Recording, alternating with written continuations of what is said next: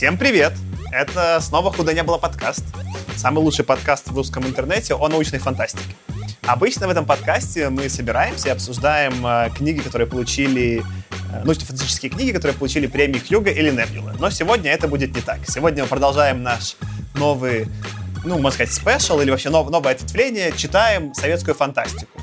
И вот, э, исследуя, что там интересного можно было из 40-х почитать советской фантастики, мы нашли, э, кроме «Изгнания владыки», которую мы прекрасно обсудили недавно, мы нашли еще одну книгу, э, которую многие очень котируют, «На краю Айкумены». Правда, пока мы ее прочитали, по дороге выяснилось, что это не фантастика, а приключенческий роман.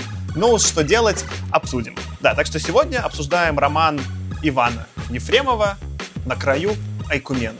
Какого-то там, тоже, наверное, 46 -го года или какого я не помню. 49-го, 46-го? По-моему, 49-го и 53-го. Великая, Великая дуга, даже название мне не нравится. Но вот, сначала давайте мы начнем э, со спойлеров. И, Кирилл, сделай нам, пожалуйста... А, да, мы не забыли представить... Традицию нарушили. Представиться. Я Саша. Кирилл. Аркаша. Антон. И дистанционный Артем. Всем привет. Вот, э, Кирилл, помоги нам и сделай кратенький рекап. Там, а что происходило-то? Ну, в общем, это э, такой роман о молодом греческом э, скульпторе-художнике по имени Пандион. Э, действие где-то происходит во втором тысячелетии до нашей эры, и вот э, наш герой, чтобы прокачать э, свой навык в искусстве, отправляется на Крит, но вследствие череды неудачных событий оказывается в рабстве египтян. Ему там не очень нравится, но он знакомится с африканцем и, как кажется, ашумерянином. Они пытаются начать восстание рабов избежать, план проваливается, их отправляют на самоубийственное задание ловить носорога, и оттуда они уже через Центральную Африку добираются до океана, где благополучно на кораблях возвращаются домой. Вот э, такой вот приключенческий роман, там, походу, еще такой «Дом-2» про дружбу и любовь, и в целом, вот. Дом 2 про товарищей. Про товарищей. А, да. Bros before host, между прочим, я хотел бы сказать. Несомненно. Comrades before host. Там надо какой-то... Надо придумать какую-то рифму к Comrades тогда. Да, ну давайте сначала мы кратенько обозначим наши позиции, как нам, и я начну, я, я первый выйду из клозета, так сказать, но мне очень не понравилось, мы тут предварительно обсуждали, мне не понравилось меньше всех участников. Это первая книга на Goodreads, которой я поставил одну звезду, так это плохо. И я придумал, ну, типа, э, одно, ну, в одно предложение краткое, а, ну, типа, объяснение, почему мне это не понравилось. Я считаю, что Ефремов э, написал фанфик по контурным картам. А, вот, я эту книгу читал первый раз, когда мне было лет 12, и, в общем-то, тогда она мне прям очень хорошо зашла, и сейчас есть моменты, по которым я бы сказал, что это достойная книга. Похоже, ты любишь контурные карты? Я, да, обожаю. Медитативное занятие. Ну, кстати, мне тоже доставляло странное удовольствие раскрашивание контурных карт. Э, когда было этого слишком много, или когда были какие-то неинтересные контурные карты бесило, но вот бывали такие, что прям прикольно. И, возможно, поэтому мне... Я не скажу, что понравилось. Тут скорее не понравилось. Я сомневался поставить две или три звездочки, так же, как и «Знание владыки». И тоже поставил две. Но понравилось мне все-таки чуть больше, чем «Знание владыки». Но даже не потому, что вот здесь было как-то особенно хорошо, а, а скорее потому, что «Знание владыки», как на мой вкус, было особенно плохо. Хочется здесь отметить, что мы все э, массово это Аркадия обсу- ну, осуждаем, потому что, во-первых, э, в «Изгнании владыки» был Воронеж. Э, наш подкаст любит Воронеж. Да. А во-вторых, там был Великий Комаров. А Комаров достоин любого панди- пандиона, кидога или вообще кого бы то ни было из э, э, романа «На краю Айкумены». Я эту книгу впервые читал тоже в детстве, в пятом классе. Ее задали на лето, и мне пришлось на ней, по ней написать что-то в читательский дневник. И это довольно травматический опыт был для моего детства. А, сейчас мне до сих пор это все очень не нравится. В первую очередь из-за того, что книжка написана с очень какого-то современ... Э, современного взгляда. Там постоянно рушится четвертая стена, и автор как бы напоминает, а вот это вот сейчас так вот называется. Или там взгляд на вещи, который ну, вряд ли был свойственен бы к человеку из античности. То есть то, что там пандеон все время вписывается за каких-то униженных и обездоленных, и все через призму классовой борьбы смотрит, это, это уже какая-то особенность явно советского взгляда, а не, или взгляда хотя бы 20 века, но уж точно не древнего грека. Здесь хочется добавить, что у нас, мне кажется, появилась новая рубрика, которая называется «Травмы Антона». Мне в целом произведение показалось довольно скучным. Мне было просто неинтересно читать, мне было неинтересно следить за передвижением героев по контурной карте. А, хотя нужно признать, что некоторые экшн-сцены там были довольно зрелищными, ну, в моей фантазии. Я хотел бы продолжить э, тейк Антона и спросить, в чем там была тема э, по поводу соци- социалистической пропаганды. Я во многих отзывах на Goodreads читал, что, особенно которые были написаны на английском языке, что просто произведение кишит пропагандой соци- социализма, а я его не заметил. Возможно, потому что мне просто было скучно, и у меня как будто бы скринсейвер в голове работал, вот эти переворачивающиеся часики, часики, которые отсчитывали просто страницы, пока книга не закончится. И я просто в упор не замечал каких-то очевидных вещей. Может быть, вы мне объясните. Мне кажется, что, может быть, она не столько советская, сколько просто это взгляд ну, уже после просвещенческий, какой-то более либеральный. То есть вряд ли древний грец э, считал, что а вот что-то подавлять людей это не кошерно, рабство это не кошерно. Для него это было, скорее всего, совершенно нормальное явление, что типа ну, рабство, ну спасибо, что хоть не съели. Такого порядка. Я тоже добавлю, что я здесь тоже вполне явную вот эту отсылку какой-то, не знаю, не пропаганде, это сложно назвать, наверное, советской пропагандой, но э, уловил в том, что если вы обратите внимание на то, как вот выражает ну, в тексте свои мысли главный герой, да, когда вот его монологи какие-то идут, это очень часто какие-то прям вот лозунги о том, как же несправедливо устройство, когда рабы совершают всю работу, а плоды их труда присваивают наглые вот эти вот рабовладельцы и, и там очень много таких вещей. И это особенно странно, при том, что нам практически никогда мысли Пандеона о себе не дают. То есть он практически о себе вообще не рассуждает, не думает. Каково ему? У него гораздо больше рассуждений о товарищах. То есть он не думает, как мне, он думает о товарищах, он думает о социальном вот устройстве всего этого, он думает о несправедливости окружающей его. Вот это я согласен, мне тоже кажется очень современным взглядом, потому что, мне кажется, древний грек, попавший в рабство, основные ему, может быть, он об этом думает, но основные его мысли все-таки не об этом. Ну, слушай, а с другой стороны, если взять какого-нибудь, если мы говорим про э, советский, условно, Шариков, да, который тоже говорит э, вот этими пластами про классовую ненависть и так далее, он тоже же не про себя говорит. Понятно, что странно Пандиона Шариковым сравнивать, но это какая-то такая штука, где ты переносишь, что это не я хочу такой, а я прям вот э, э, переживаю за всех сразу. Мне кажется, принципиальное различие здесь в том, что Шариков, он является именно ну, такой карикатурой этого образа, что в него вложили эти штампы. А здесь якобы это присущее просто вот Пандеону в, в силу там чистоты его характера какие-то взгляды. То есть он придерживается там этих, э, топит за товарищей не потому, что там ему это внесли взгляды, а потому что вот он просто, он такой хороший, поэтому он придерживается таких взглядов. Но... И это, и это, то есть, не, это не только, это не единственный момент с современностью, то есть, еще подчеркну, что там просто вот это вот жонглирование непрерывными вот этими названиями и какими-то местностями или описаниями чего-то, что оказывается чем-то там, или это выясняется в сносках, это тоже такая ну, слишком явное подмигивание. Это как в фильме, где показывают какой-нибудь какую-нибудь лужайку, а потом подписывают, вот такая-то местность, такой-то год. Типа lazy storytelling какой-то такой. Можно я наброшу про эти просноски? Пожалуйста. Дело в том, что когда я читал это произведение, мне было совершенно неинтересно читать сноски. Вот я только что закончил еще Питера Уотса «Ложную слепоту». И там мне не просто было интересно кликать на эти сноски и потом возвращаться на кучу страниц назад. Мне было это жизненно необходимо, потому что я ничего не понимал, и мне хотя бы что-то надо было э, почерпнуть из пояснений. А здесь мне было совершенно неважно, это, это растение большое, высокое, это баобаб или не баобаб, это река, как она по-старому называлась, это та река или не та река.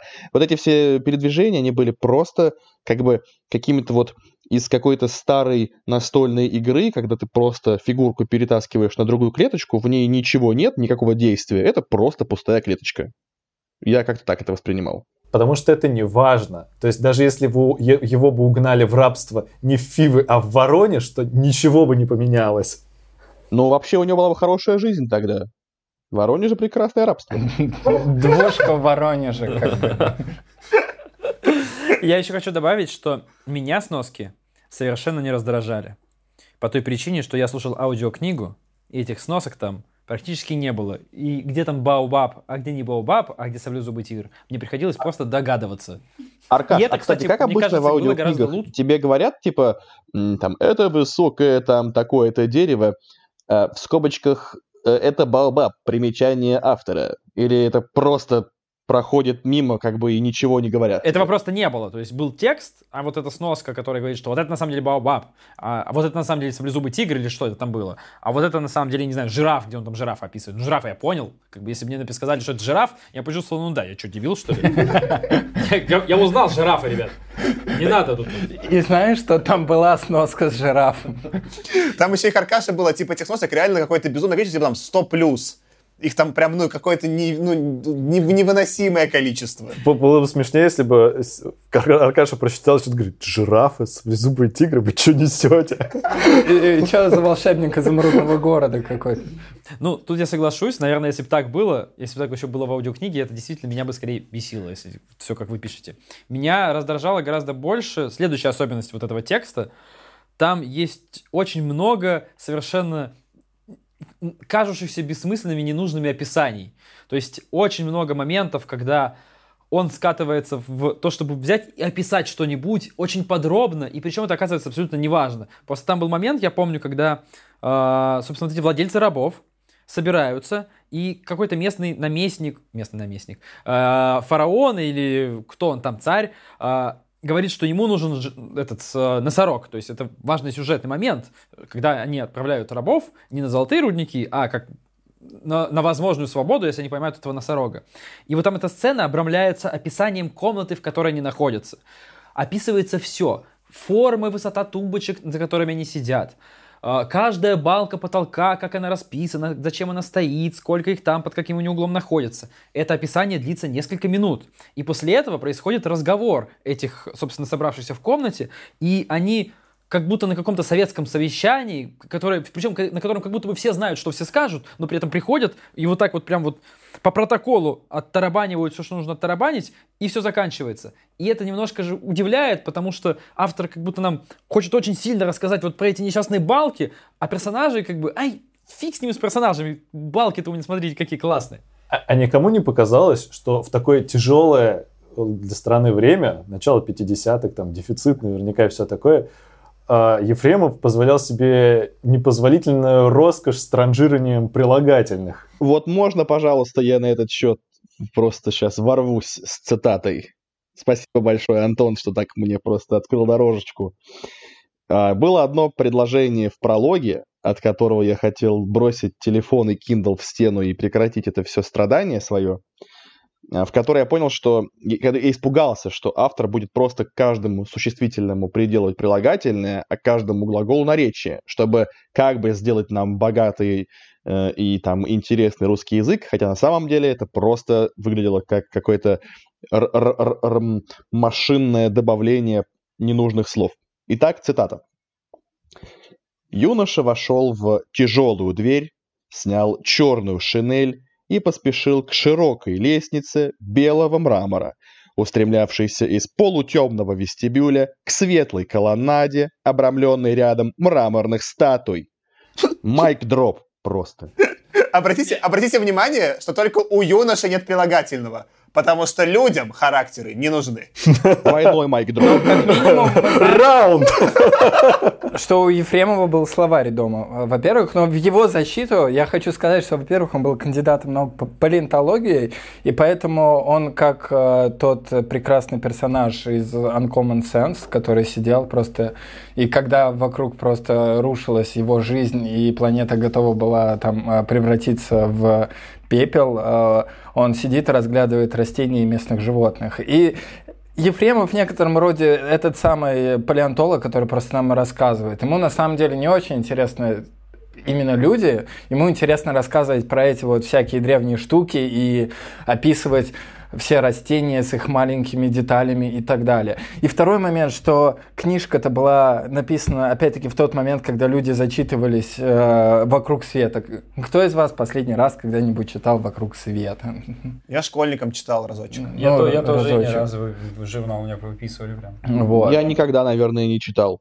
Но я вот недавно, кстати, купил, представляете, сейчас будет такой coming out, я себе купил недавно книжку, я даже сейчас вам покажу. Она вот, ну, такая книжка, «Космос. Энциклопедия».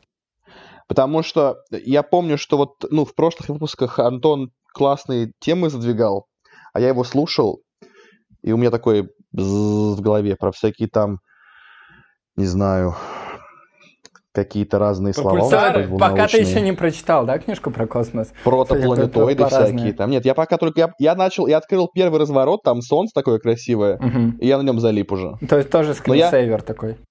Я, да, в каком-то... В каком-то... В каком я, я еще узнал, что, оказывается, солнечный ветер мы можем на Земле наблюдать как ам, северное сияние. И я такой, типа... Все, в общем, короче, ребят, я скоро буду почти как вы. Мне, мне- нужно сейчас, знаешь, мне кажется, справедливости ради, раз, ну, типа, наиболее гуманитарный среди нас, типа, Тёма читает книжку про космос, нам бы всем нужно написать диктант. А ты будешь проверять, Тёма, где мы, в каких словах допустим ошибки. И, и я буду сразу таким пучком на, на голове в очках роговых. Будут меня звать Зинаида Павловна. Достаем двойные листочки. А голову ты дома не забыл? Ладно, давайте полетим обратно из космоса в, в прошлое, потому что до космоса и Ефремов наш долетает только в 50-е, да, насколько я понимаю? Да даже 50 позже. 57-й, кажется. 57 да? Да, то есть сейчас БК, который мы упоминали. Не, Туман с Андромеды 57 он долетает. А, да, то- ну то есть Ефремов, чтобы слушатели знали, он знаменит в том числе фантастическими романами, но мы взялись читать его работу, про которую даже не все, ну во всяком случае я, не знал, что она как такой фантастикой вообще не является. Я на самом деле, было довольно забавно, когда я слушал пролог, я думаю, он забавно, пролог такой в настоящем. Видимо, какая-то будет привязочка дальше в будущее. А потом пролог в настоящем заканчивается и начинается история в прошлом. Я думаю, о, как интересно, это какой-то двойной пролог, наверное, то есть у нас какая-то будет история в настоящем, в прошлом и будущем как-то рифмоваться, видимо. Я читаю вот это дальше, как мне казалось, второй пролог, и он как-то все не заканчивается, не заканчивается, и еще так повествование идет, как будто так и надо. И я, наверное, очень долго вот прочитал, пока, ну, много времени прошло, пока я не открыл все-таки Википедию и не понял, что у нас дальше в прошлом все события и будет развиваться. А знаете что? А может быть, потом, когда они плыли на галерах, на самом деле они встретили пришельцев, просто не дали Ефремову тогда опубликовать это Ну, и, в этом, и в этом мой как раз вопрос. Мне кажется, что это произведение стало бы лучше, если бы у него убрали пролог и эпилог. Пролог можно убрать, как мне кажется, потому что он как-то сильно не соотносится с остальным стилем повествования, он какой-то картонный. Плюс, ну, вот та цитата, которую я прочитал как раз из пролога. И как будто бы она ни к чему. А эпилог странный, потому что мне казалось, что в конце основной части у нас есть клиффхенгер, что они уплывают из страны Кидога и будут еще какие-то долгие месяцы плыть в Элладу. Но оказывается, что как бы это, это резко обрывается все, у нас конец, а потом эпилог, что он на самом деле приплыл, и потом женился на этой э, девушке, и я потом эту гемму куда-то там отдал, и, в общем, все. Мне казалось, что это можно сравнить с каким-нибудь условным «Властелином колец», когда мы написали две книги из трех, и в конце второй книги напис- написали просто, что типа, да нормально, потом кольцо бросили, все в порядке, нормально, Фродо потом уплыл, все. И вот в этот момент их подбирают орлы. Да, да, да, да.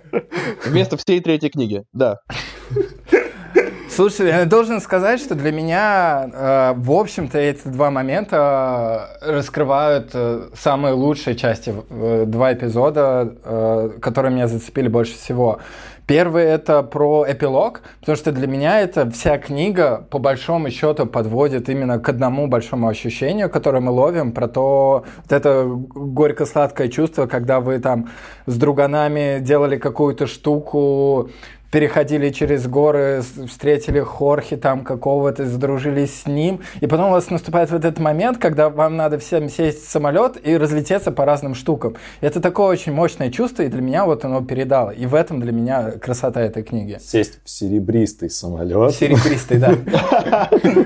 Зайти говорящего Хорхи. По качающемуся трапу поздороваться с краснощекой э, Нет, за, нет, Натальей. нет, краснощеких нельзя. У людей нет прилагательных. Поздороваться со стюардессой, а, сесть в удобное кресло.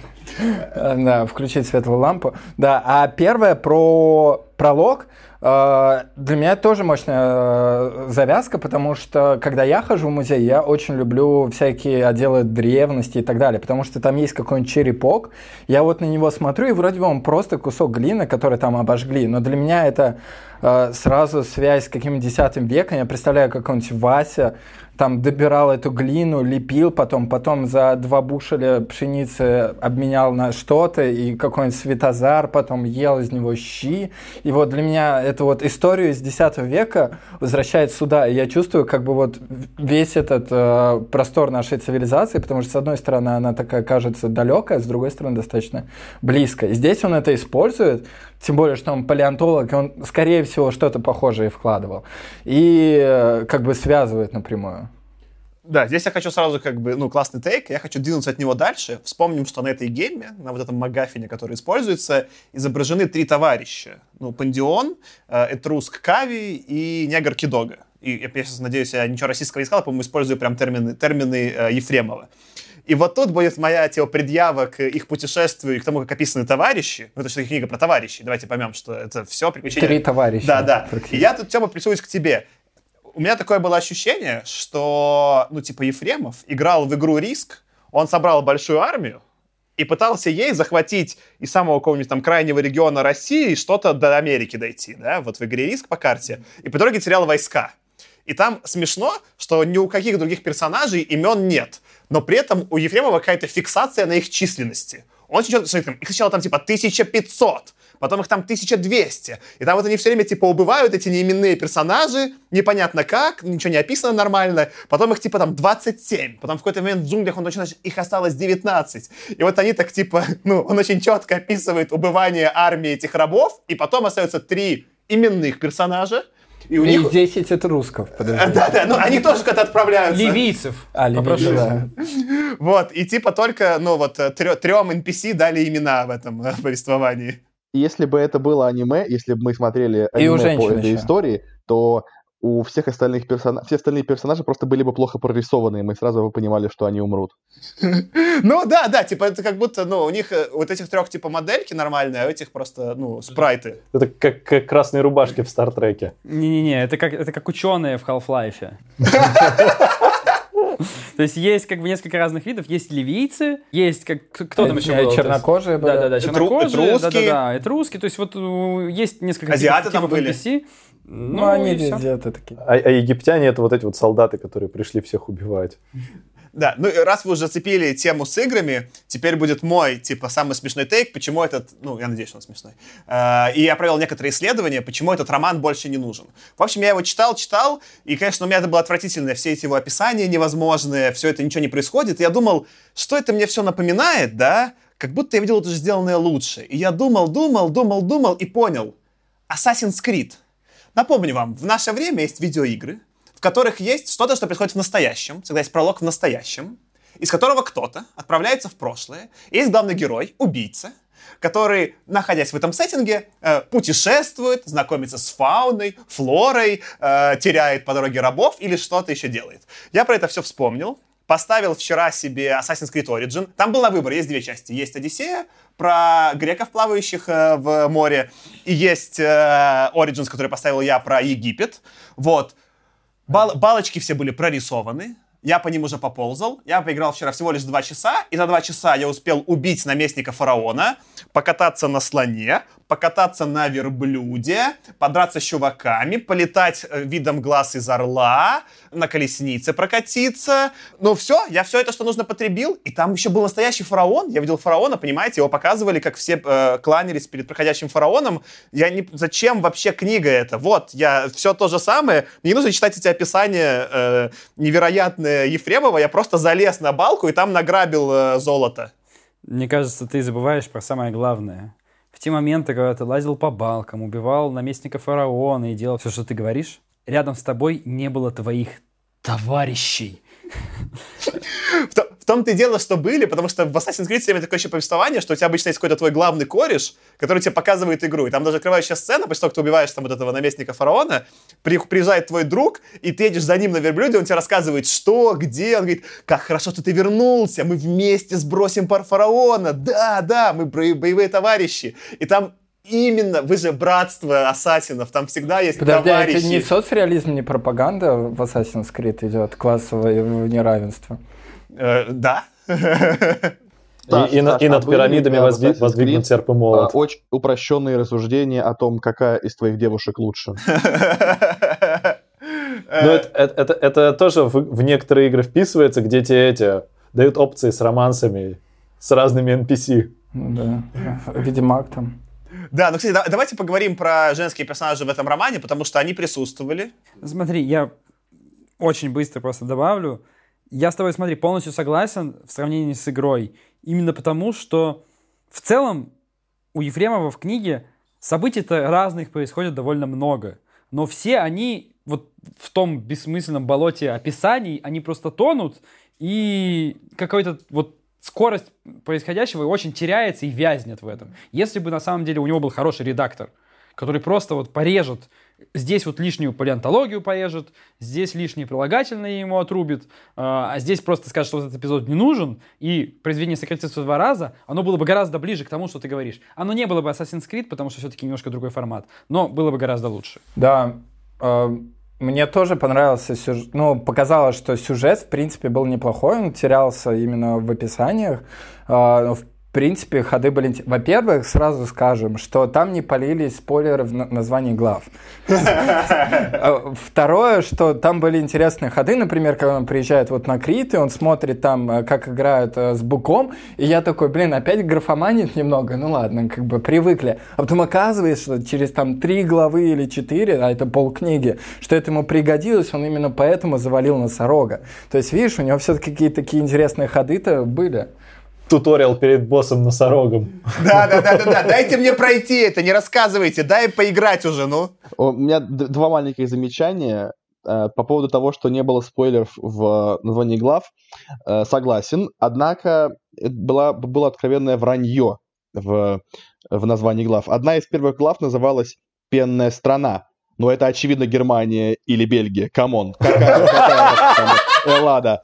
Ну, я прям был в шоке. Ладно, но это, это не серьезный take, а серьезный касается того, что говорил Аркаша про, про редактора и про все остальное. Ну, в общем, мне показалось, что некоторые были положительные как бы, качества в, в том, как написан текст, а, потому что мне понравилось, как автор пытался передать упрощенный такой пиджин язык, который эм, эти рабы придумывали или там обменивались какими-то кусочками своих языков для того, чтобы выработать общий план там, побега и так далее. И в таком же смысле, мне кажется, что его упрощенный какой-то, может быть, немножко деревянный в каком-то смысле э, стиль повествования, он соотносился с чем-то, что я изучал еще в школе на уроках мировой художественной культуры, когда нам рассказывали про то, что вот есть там керамика Древней Греции, и что бывает керамика э, краснофигурная, бывает чернофигурная. И вот э, эти вот самые как раз черепки, про которые там говорил Кирилл, что они вот такие там черные или красные, и в, этом, в этой палитре я видел все это повествование, читал именно в нем. Мне показалось, что это было довольно близко к какому-то эффекту, который, наверное, автор пытался передать. Типа, все в сепе и на каком-то таком вот странноватом базовом языке. Да, мне тоже показалось, что это в чем-то похоже по слогу на мифы Древней Греции. Да? Была такая книжка, тоже довольно известная России в Союзе. Вот. Второй момент, что мне чем-то еще показалось похоже на Германа Гесса, потому что ты его тоже сначала читаешь и такой, ну, как-то очень неспешно. Но если ты сможешь поймать вот этот какой-то поток, флоу, то, в принципе, тебя даже начинает торкать. И, в принципе, Германа Гесса за это очень ценят. Э, ну, вы же, ребята, слышали, да, про стокгольмский синдром? Ну, я не знаю, мне кажется, Герман Гесса куда более прошаренный автор, чем Ефремов, особенно в Икумене. Или у него просто были редакторы. Ну что, к женщинам? Да, нужно перейти к женщинам. Как вам понравился эпизод, где его депрессию лечат э, танцем обнаженной чернокожей женщины? Это был, на самом деле, мой любимый эпизод в книге, потому что, ну, там вообще вся эта сцена построена, как знаешь, интро плохой порнографии. Вот, например, когда, знаете, там, когда в Большом Лебовском они обсуждают фильм «Кабеля», что, знаете, какой-то этот чувак приходит чинить кабельное телевидение, его идет на кровати женщина, там как, как будто, ну, так эта сцена написано, что все это имплается, сейчас они будут какой-то женской силой лечить э, Пандиона, да, потому что у него, знаете, он заскучал, да, загрустил, жить не хочет. Но все такие икидога и такие, типа, жившие 4000 лет назад люди, мужчины такие, недоумевают, о чем они. Они такие, а что, они там с ним поговорят или что? И как бы их общее недоумение на этом фоне с явными намеками автора, и такой, типа, что вообще происходит? И мне, как бы, не знаю, меня это очень веселило. Но стоит заметить, что хотя э, наш прекрасный герой э, заглядывался на других женщин, но делал это исключительно из интересов искусства зачастую, потому что он остался верен своей греческой девушки. А мне кажется, там, в этом еще есть дополнительная проблема, что там и так все персонажи картонные, у них нет характеров, да, а женщины там это только картинки, с которых Пандион делает искусство. Это типа объективация, доведенная до абсурда. Там женщины не вообще не, их единственная ценность, э, и все три женщины ничем не отличаются. Их единственная ценность в мире Пандиона, что он может с них слепить картинку. Все. Больше он, он делает фотки для плейбоя, ну, просто классные. Ну, все, там у них нет, ну, чем Тесса отличается от... Э, ну, у них, кстати, были имена. Вот, это я еще сказал. Это, типа, шесть имен в романе, господи. Не, э, семь, там еще... И Рума... А, бра... Этот сын Кави, у него тоже было имя, но я, конечно же, его уже забыл.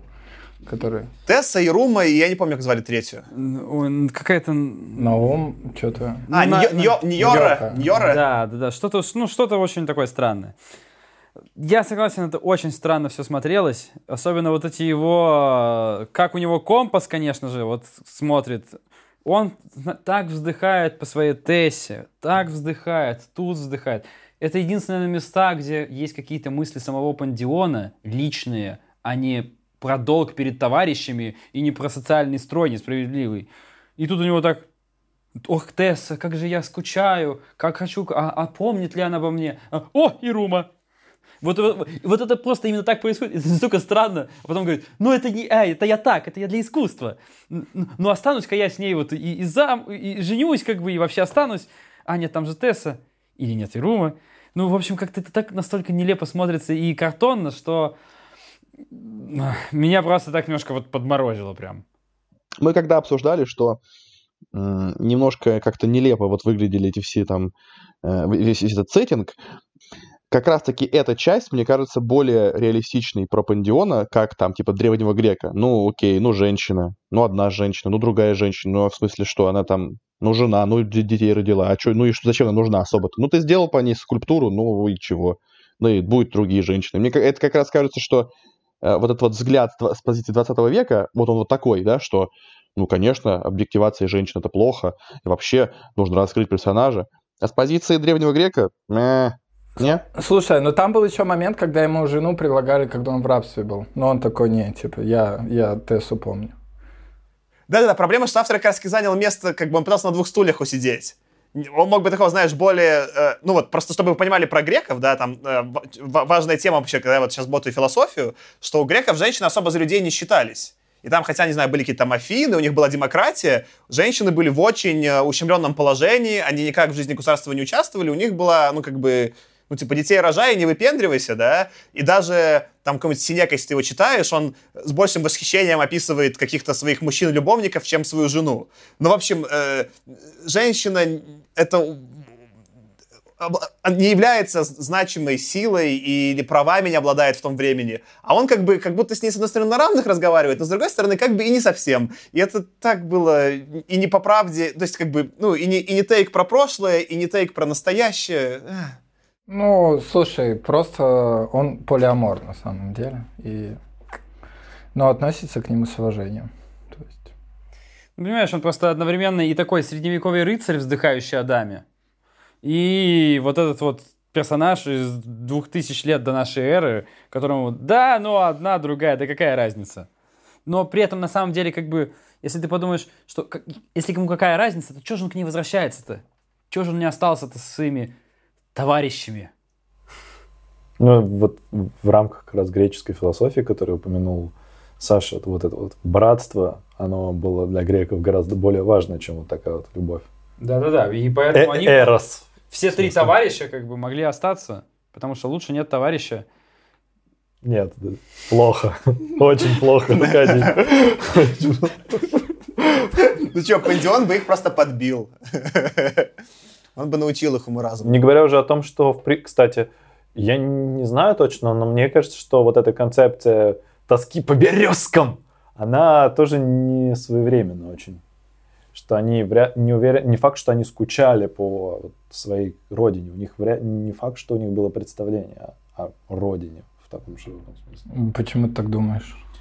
А, ну, ну, концепция родины как принадлежности вот в рамках какого-то граждан, ну, то есть гражданства, может быть, нет, но вот именно вот как национальной принадлежности, она довольно свежая. И э, раньше народ как-то более активно мигрировал. Но здесь даже не то, что про родину, сколько ты всю жизнь жил на море, вырос на нем, и потом ты сначала оказываешься в пустыне, и тебе там некомфортно, и ты хочешь домой к дедушке на ручке, и потом ты оказываешься в какой-то очень странной там э, в лесах, где тебя пытается съесть остаток саблезубого тигра, и ты такой, ну нафиг, я лучше со осьминогами пойду. То есть это вот скорее на этом уровне. Интерпретируется это как тоска по родине везде, а не то, что ребят, что-то у вас тут не очень климат. Не, он как раз говорит, что он по морю скучает, и этот камень, который Но он так бы, так бы и остался на этом море, там вот в Африке вышел, во море, все, здесь и живем, типа бросил свой коврик, разбил палатку, все. Где упал, там и родина. Смотри, мне еще кажется, что здесь важно не только то, что человек 2000 лет до нашей эры по родине меньше скучал. Меня еще немножко удивлял, может быть, конечно, я предвзят, или, может быть, я додумываю людям плохие качества, но меня смущал абсолютно нулевой уровень ксенофобии в этом произведении. Мне кажется, что люди 2000 лет до нашей эры, не таким, как они, относились с гораздо большей предвзятостью, чем все в этом романе. Потому что рабы, то, что рабы не кучку, ну, они там кучкуются какими-то национальными, в общем-то, группками, да, но на удивление все вот вместе идут. Когда не хватает ресурсов, все такие супер альтруистичные, друг другу водичкой помогут, и тут донесут ценой собственной жизни. Я, вот мне вот в эти моменты не верилось, что рабы, бегущие из, в общем-то, плена, будут и правда такими альтруистичными к помирающим товарищам. Как мы знаем из капи- Fallout, их бы точно съели. Вот. И точно так же племя Кидога, конечно, да, он пришел, они пришли с Кидога, и от него как бы какое-то ну, ну, доказательство, что они нормальные. Но когда они приходят просто вот в племя кочевников, которое им и то, и то, и постелило здесь, и накормило, и отпоило, и еще и как бы вот женщину выдала пандеону, чтобы от депрессии лечить, вот это немножко выглядело натянуто и как-то странно. Мне может быть, я опять-таки там слишком плохо думаю о людях, но казалось, что в 2000 лет до нашей эры было не совсем так. в защиту Ефремова, и мне сейчас стыдно говорить, что вообще что говорю защиту Ефремова, э, но там у него как будто был этот переход. Он э, сначала рассказывает, когда они там только сбежали, помните, типа в Египте, там часть рабов пошли типа просто жечь дома, убивать, насиловать, а вот это была та группа рабов, которые ушли вместе с Кави, которые были товарищи. Слабое обоснование, но вот это, это были особенно товарищески сплоченная э, группа рабов, и в целом это в рамках общего контекста повествования работало. Но меня скорее тут большая предвзятость, что вот э, он тему рабства затрагивает, и он ее даже декларирует как какую-то важную для этого романа, но мне показалось, глубина проработки все равно очень поверхностная. Вот его э, описание балок волнует куда сильнее, чем как реально рабство работало и как к этому относились, что происходило. Ну, я тут э, хочу сказать, что, э, во-первых, если ты поедешь какую-нибудь, не знаю, глубинку, где не видели иностранцев, куда-нибудь в Индии, они все там достаточно хорошо принимают людей. Э, и для них это какой-то новый человек. Прикинь, белый, никогда не видел, а что, надо потрогать и так далее. И в этом плане достаточно обоснованно то, что там какие-то девушки проявляли к нему интерес, потому что он такой какой-то мужчина-герой и необычный и так далее. А в плане сплоченности, ну, у них такая ситуация, объединяйся или умри. И, в принципе, есть вот эти все эволюционные теории, почему там люди проявляют альтруизм в целом, и они говорят про то, что э, именно в ситуации с человеком выживали, условно говоря, те группы, где люди кооперировались внутри себя, да, и условно говоря, те же рабы, они в какой-то момент были вынуждены внутри себя кооперироваться. И мне не показалось, что это странно. Ну смотри, я это не купил, и я это, наверное, все-таки привожу в первую очередь даже не как то, что, ну, они по-любому должны были к нему плохо относиться, а как э, некое обоснование, почему он хотел, должен быть вернуться на родину. Э, потому что мне кажется, что все-таки ему, даже несмотря на то, что он в племя приехал и вызывает, может быть, скорее интерес, а не агрессию, именно в культурном плане влиться в э, совершенно чуждое ему общество, тогда было гораздо сложнее, чем сейчас. То есть сейчас, во всяком случае, в любое общество, куда ты, скорее всего, будешь пытаться влиться, да, вряд ли ты будешь пытаться влиться, я не знаю, в племя Южной Америки, э, которое живет, там, не знаю, дикими обычаями и кидается, стреляет из лука и кидается копьями в э, пролетающий дрон. Как бы, если ты туда придешь и пытаешься с ними ужиться, да, скорее всего, тебе будет сложно с, с людьми, которые, в принципе, в, с концепцией современного мира, да, большого, огромного, и где, который очень соединен, знакомы, тебе вот будет очень просто.